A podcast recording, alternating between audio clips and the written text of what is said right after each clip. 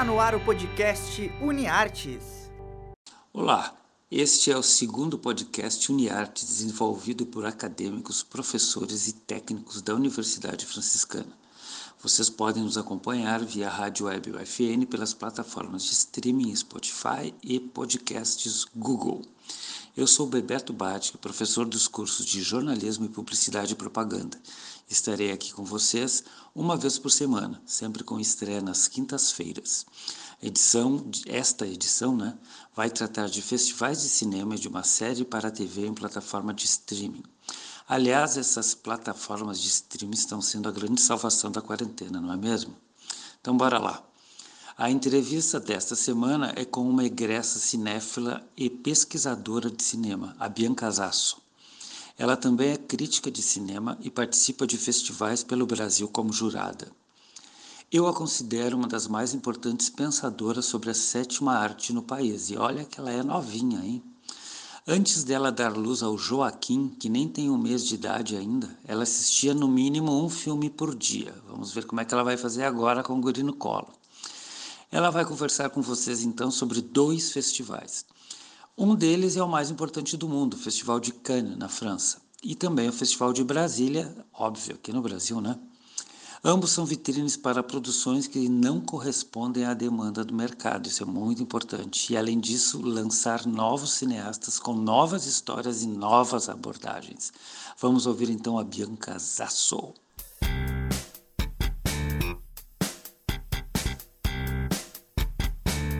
Entrevista da semana. Oi, gente, tudo bom? Aqui quem fala é Bianca Zasso. Eu sou jornalista e crítica de cinema, integrante da Associação de Críticos de Cinema do Rio Grande do Sul, também da Associação Brasileira de Críticos de Cinema, a Abracine, e do coletivo Elviras, Mulheres Críticas de Cinema. Estou aqui para falar um pouquinho para vocês sobre dois festivais muito importantes que este ano uh, estão, digamos, passando por mudanças uh, boas e ruins e que vão influenciar com certeza os próximos anos aí da tanto da, da jornada dos festivais quanto também das produções cinematográficas tanto no Brasil quanto no exterior.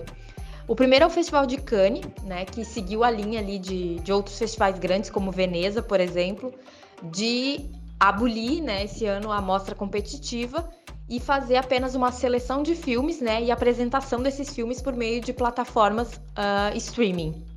Uh, Cannes é conhecido como talvez o mais importante festival de cinema do mundo, né? É, Cannes não é um lugar que tenha produção cinematográfica, mas se tornou um lugar onde os filmes são vistos, né, são descobertos. Para se ter uma ideia, o Festival de Cannes revelou para o mundo nomes como Akira Kurosawa, o próprio Boo Joon-ho, né, diretor de Parasita. É, todo o cinema iraniano chegou para o Ocidente por meio do Festival de Cannes. Então, assim, é sem dúvida nenhuma o festival mais importante. Todos os olhares se voltam para Cannes quando ele acontece, né? É sempre, no, é sempre ocorria no mês de maio, agora vai ocorrer um pouquinho depois, em função, claro, da pandemia, né, e da, dessa importância do isolamento social que o festival, óbvio, reconhece. Então, esse ano, Cannes, eh, mais uma vez, olha para o Brasil uh, com muita atenção. A presença do Brasil é constante no Festival de Cannes, desde o cinema novo, né? Glauber Rocha brilhou em Cannes com o seu Deus e o Diabo na Terra do Sol. Uh, depois vieram Kleber Mendonça, né, com o seu Aquários, com aquele protesto maravilhoso, né, encabeçado por ele todo o elenco. Uh, ano passado, A Vida Invisível levou o prêmio da crítica, mais do que merecido, né? Karim Anhuns, mais um nordestino ali representando muito bem o cinema brasileiro em Cannes. E esse ano, uh, em função de não ter mostra competitiva, né, os filmes serão apenas exibidos, uh, faz com que Cannes volte o seu olhar para um filme que ninguém. Não, ele não estava sendo tão falado na sua pré-produção, né? Que é comum em algumas, alguns filmes brasileiros, que é o Casa de Antiguidades, protagonizado pelo Antônio Pitanga, que já aí já tem mais de 80 anos, continua na ativa, continua militando, continua fazendo um cinema no qual ele acredita e não simplesmente um cinema que pague as suas contas, né? Isso é muito importante. E assim, Kanye ter colocado um filme brasileiro entre os seus selecionados não é apenas uma reverência, né? Que Cannes sabe que o cinema brasileiro é de qualidade, é muito importante e fala de temas bastante é, é, que dialogam com o nosso momento, né? Principalmente esse filme, né? Que conta a história de um senhor já de idade que sai do interior e vai morar na cidade grande e, e descobre que aquela cidade não é feita para ele, né? A cidade não quer que ele exista, mas ele insiste, né? Então assim, aquela luta pela mais que pela sobrevivência, mas pela visibilidade, né? Para você não se tornar invisível uh, no meio daquele monte de gente, naquela multidão. E então, assim, Cannes escolher um filme brasileiro dentre os seus selecionados quer dizer que Cannes também está olhando para o Brasil. Cannes sabe o que o Brasil está passando politicamente e colocar um filme brasileiro, um filme como Casa de Antiguidades, é dizer, olha, a gente sabe o que vocês estão passando e a gente quer entender um pouco o que está acontecendo nesse país. Se nós brasileiros não conseguimos entender direito, imagine então os estrangeiros. Mas eles estão lá, eles estão atentos aos nossos sinais, aos nossos filmes, às histórias que a gente tem para contar.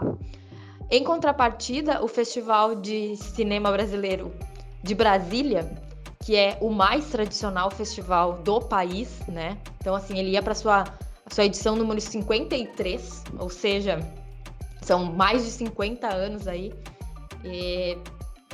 mostrando talvez os grandes nomes do nosso cinema passaram para o Brasília, uh, não apenas uh, os mais conhecidos, mas assim uma nova geração de cineastas teve no Festival de Brasília a sua grande vitrine. E saiu uma notícia, né, na semana passada, que o festival seria cancelado porque a pasta de cultura de Brasília, que é quem realiza o festival, estaria zerada. Né? Ano passado já deu muita encrenca, né, porque houve muita censura por parte da Secretaria de Cultura aos realizadores e também a, a alguns artistas é, presentes, né, que se fizeram presentes nas apresentações dos filmes. E só que agora a Secretaria de, de Cultura voltou atrás e disse que vai realizar o festival. Não explicou da onde surgiu esse dinheiro, né? Uma hora ela diz que o caixa está zerado e na, hora, na outra diz que vamos fazer o festival. Então, assim, não se sabe de onde surgiu esse dinheiro. O que a gente espera é que o festival siga sendo político, siga sendo de qualidade, uh, que as coisas melhorem. O festival do ano passado foi extremamente fraco em conteúdo, né? Uma curadoria bastante, bastante errônea, né? Em vários sentidos. É, com certeza teve os seus bons momentos, né? A gente não pode dizer que foi um, péssimo festival, teve seus bons momentos, mas a maioria dos longas exibidos não eram longas com cara de Festival de Brasília, né? Com essa, aquela coisa da inovação, novos diretores, uh, diretores clássicos trazendo novas, novos olhares, novas linguagens. Então, assim, o que a gente espera é que o Festival de Brasília aconteça sim, mas ele aconteça como ele deve acontecer, né? Priorizando as nossas produções, pensando o nosso cinema de uma forma diversa e principalmente apostando em novos talentos, né? E muitos desses novos talentos uh, são fruto dos programas né, do governo que deram acesso às universidades, aos cursos superiores de cinema, a um pessoal da periferia, a um pessoal negro, a muitas mulheres, a muitas mulheres periféricas, indígenas, que hoje podem fazer cinema, tiveram acesso a esse estudo e com, hoje conseguem fazer o seu cinema. E é esses filmes que a gente quer ver nesses festivais. Então, vamos torcer, né, para Cane não só mostrar o cinema brasileiro, mas que as pessoas que deveriam prestar atenção no cinema brasileiro, que ainda tem esse preconceito muito feio e quase risível de achar que cinema brasileiro é de péssima qualidade, que as nossas histórias são sempre muito violentas, a gente conta sempre a mesma história. Não, a gente é vasto, a gente é extremamente plural no, no nosso cinema e na nossa arte como um todo. E torcer para o Festival de Brasília voltar aos bons tempos, voltar a ser uma referência, né? Não só para os críticos de cinema e para os realizadores, mas para quem gosta de cinema, para quem gosta de ouvir a sua própria língua na tela, né? Porque é, é absurdo você gostar mais de ouvir um outro sotaque do que o seu numa tela de cinema ou seja em qualquer outro tipo de arte. Então, viva o cinema brasileiro e viva o Festival de Brasília, que ele volte a ser o verdadeiro Festival de Brasília e que a gente continue brilhando não só em Cannes, mas como em todos os festivais internacionais importantes aí para a sétima arte. Obrigado então a Bianca Azasso, minha pesquisadora e cinéfila preferida, favorita. Vocês devem perceber que ela não mencionou o Festival de Gramado, né? Isto porque o Festival de Gramado virou ilha de caras, com subcelebridades no tapete vermelho, estrelinhas da Globo querendo projeção e mostrando seus dotes nada artísticos nas piscinas dos hotéis. Olha só, em pleno inverno gaúcho, é uma palhaçada, né? O que menos tem é cinema de qualidade. Uma lástima, porque Gramado já foi um bom festival. Abriu para o cinema latino-americano, mas nem sempre são os melhores filmes que surgem, né?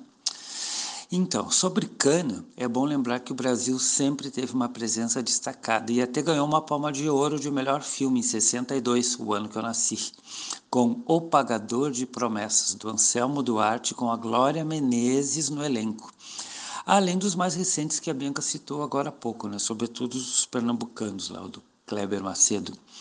Em 80, 1980, o país esteve presente com Bye Bye Brasil, do Cacá Diegues. Este filme é mais atual do que nunca e é um filme espetacular. Fala quando começaram a surgir as antenas e as parabólicas no Brasil, se alguém se lembra né, do auge das parabólicas e de também a televisão em muitos locais do país. Né? Enfim, é um filme muito interessante, uma alegoria do Brasil, né? com José Wilker no elenco, a Bete Faria e, quem diria, o Fábio Júnior, que se sai muito bem como um sanfoneiro, porque ele fez até novelas na Globo, né? Ele é um pouco de tudo, né? Músico e ator, mas ele sai bem nesse filme.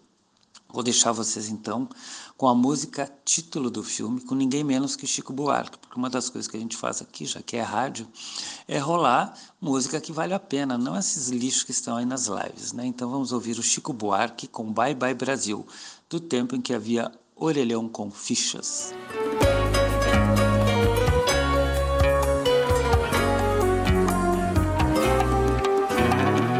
Coração não dá pra falar muito não. Espera passar o avião. Assim que o inverno passar, eu acho que vou te buscar. Aqui tá fazendo calor. Deu pane no ventilador. Já tem fliperama em Macau. Tomei a costeira em Belém do Pará puseram uma usina no mar. Talvez fique ruim pra pescar, meu amor. No Tocantins, o chefe dos parintintins vidrou na minha calça ali. Eu vi uns patins pra você. Eu vi um Brasil na TV capaz de cair um toró. Que estou me sentindo tão só, ó, oh, tenha dó de mim. Pintou uma chance legal, um lance lá na capital. Nem tem que ter ginasial, meu amor.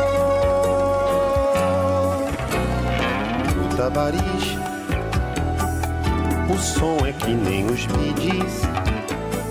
Dancei com uma dona infeliz que tem um tufão nos quadris. Tem um japonês atrás de mim. Eu vou dar um pulo em Manaus. Aqui tá 42 graus. O sol nunca mais vai se pôr. Eu tenho saudades da nossa canção saudades de roça e sertão. Bom mesmo é ter um caminhão, meu amor. Baby, bye bye. Abraços na mãe e no pai. Eu acho que vou desligar. As fichas já vão terminar. Eu vou me mandar de trenó pra Rua do Sol, Maceió. Peguei uma doença em Ilhéus, mas já tô quase bom. Em março vou pro Ceará, com a bênção do meu orixá. Eu acho Bauxita por lá, meu amor, meu amor.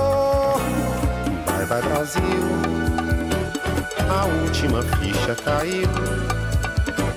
Eu penso em vocês na entender. Explica que tá tudo ok. Eu só ando dentro da lei. Eu quero voltar, pode escrever. Eu vi um Brasil na TV. Peguei uma doença em Belém. Agora já tá tudo bem. Mas a ligação tá no fim. Tem um japonês atrás de mim. Aquela aquarela mudou. Na estrada peguei uma cor. Capaz de cair um toró. Estou me sentindo um giló. Eu tenho tesão é no mar. Assim que o inverno passar, bateu uma saudade de ti. Tô a fim de encarar um siri com a bênção do nosso Senhor. O sol nunca mais vai se pôr.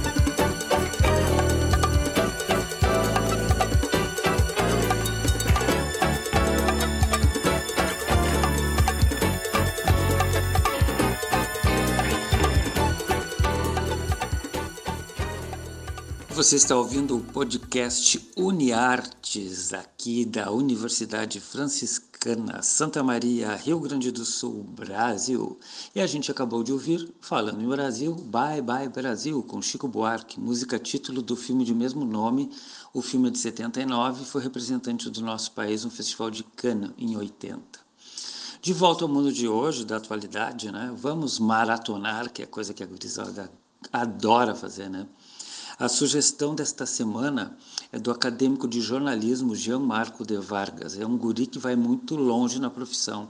Ele é sério, é dedicado e muito competente, além de gostar muito de rádio, né? Vamos ouvir o que ele nos recomenda nessa semana. Bora lá, Jean Marco!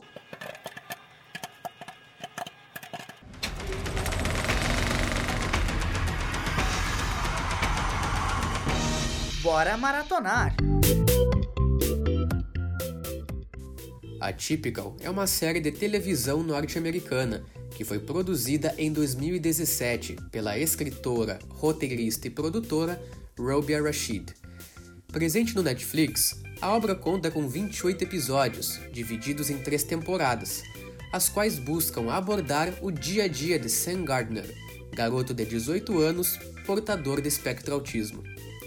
A série busca exibir como é a vida do protagonista, que em plena adolescência vivencia situações repletas de dificuldades e frustrações, fatores igualmente experienciados por seus pais. Meu ponto de vista diante do produto constitui-se na importância da análise e conhecimento à vida de uma pessoa portadora de necessidades especiais.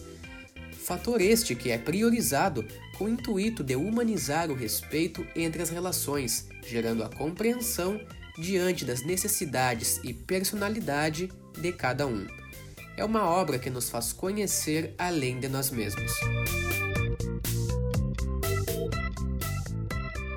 É isso aí então, valeu Gianmarco. Não esqueçam, né? A série que ele recomenda é Atypical, que trata de um tema bem relevante, o autismo. Creio que está na hora de nós revermos os conceitos, né, nossos preconceitos, pois em pleno 2020, de ano da pandemia, que vai ficar para sempre marcado, né, é inconcebível fazer vista grossa para pessoas com necessidades especiais, que, para questões de gênero, etnia, credo ou cor da pele. Já as posições políticas é outro departamento e depende muito das escolhas, certas ou erradas, que fizemos ou ainda faremos. Nunca é tarde para corrigir, não é verdade? Eu sou Bebeto Bade, que minha banda não é a Papas da Língua, porém este aqui é o podcast Uniartes da Universidade Franciscana, que tem por objetivo mostrar um pouco do universo das artes, do lazer, da cultura aqui da UFN e no mundo também, né? Sempre temos acadêmicos e egressos nossos comentando sobre o que acontece por aí. Fiquem em casa, vejam bons filmes, ouçam boas músicas, curtam lives que valham a pena com artistas de verdade, evitem as fake news e leiam muito, só assim vocês vão abrir os horizontes. Não deixem de nos acompanhar e acompanhar também a programação aqui da Rádio Web UFN e também da UFN TV, toda feita por gente nossa, né? Não somos do aquele banco dos gaúchos, mas fazemos muita coisa por nós mesmos. Se quiserem enviar sugestões, acessem as nossas redes sociais, tanto do Face quanto do Insta, do Uniartes. É só procurar, facinho de achar. Este programa é feito por muita gente, ninguém está sozinho. Se liguem nos créditos finais para saberem quem trabalha junto, porém cada um de sua casa, do seu canto. Um grande abraço a todos, a dois metros de distância, boas cotoveladas e até a próxima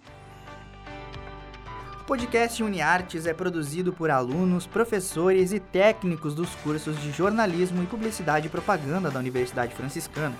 Os professores orientadores são Bruno Ribeiro, Carla Torres e Bebeto Badic. Os operadores técnicos desse podcast são Alan Carrion e Clenilson Oliveira, técnicos do Laboratório de Rádio da Universidade Franciscana. Já na coordenadoria de relacionamento, Jamile Lima, Laís Chaves e Tainá Dalcin com a supervisão das mídias sociais e apoio nos contatos com os cadastrados. E na coordenação dos cursos de jornalismo, publicidade e propaganda, Cione Gomes e Graziela Knoll. Até a próxima!